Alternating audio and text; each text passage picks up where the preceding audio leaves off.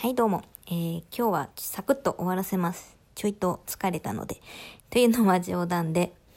あの、特に話すことがないんで、本当にないんでどうしようかなと思って、このラジオトーク開いたところ、あのー今日の夜ね、夜っていうか今も夜なんですけど、あの、これから、あの、MBS ラジオの方でこのラジオトークとコラボして、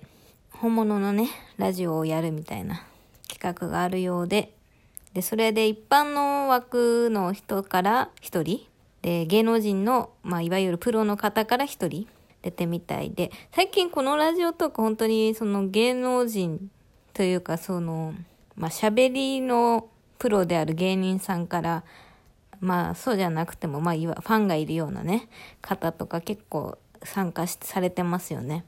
はい。で、その、芸人さんの枠で、出られるのが、えっと、町浦ピンクさんらしいんですけれども、町浦ピンクさんね、あの、初めて知った時の衝撃が、すごい忘れられなくて、どういうシチュエーションだったかというと、えっと、私の大好きなね、シネマサフってバンドのボーカル飯田さん、推しメンですね、が、めちゃくちゃお笑い好きの人で、で、お笑い、最近どういうの来るっていうのを話しになった時に、その町浦ピンクさんの、もう最近一番面白いって言ってて、でも飯田さんが面白いって言うなら私も見てみようと思って、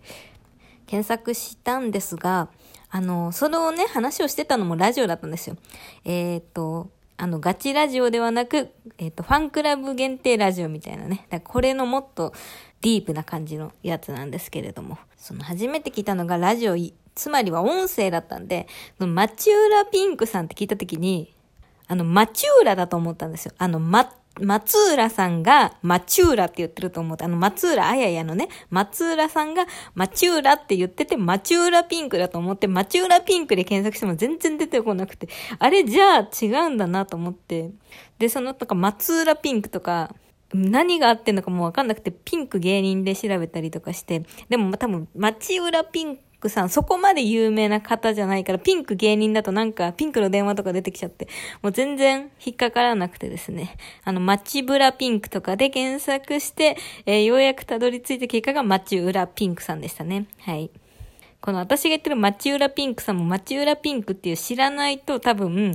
わかんないですよね。私も滑舌があれなんで。はい。えーなんで今回の背景は私が町浦ピンクさんにたどり着くまでの苦悩をね、設定させていただきました。でね、これ、いつの話だっけと思ってね、見たら、検索履歴というか、この画像のね、日時見たら、えっ、と、去年の12月25日の0時10何分でした。なんで、えっ、と、イブからクリスマスの間、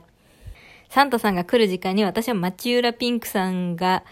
どういう表記なのかを調べてました。そんな衝撃の出会いでした。ネタはね、実はまだあんまり見たことないんですよね。ちょっと見てみようと思います。バイバーイ。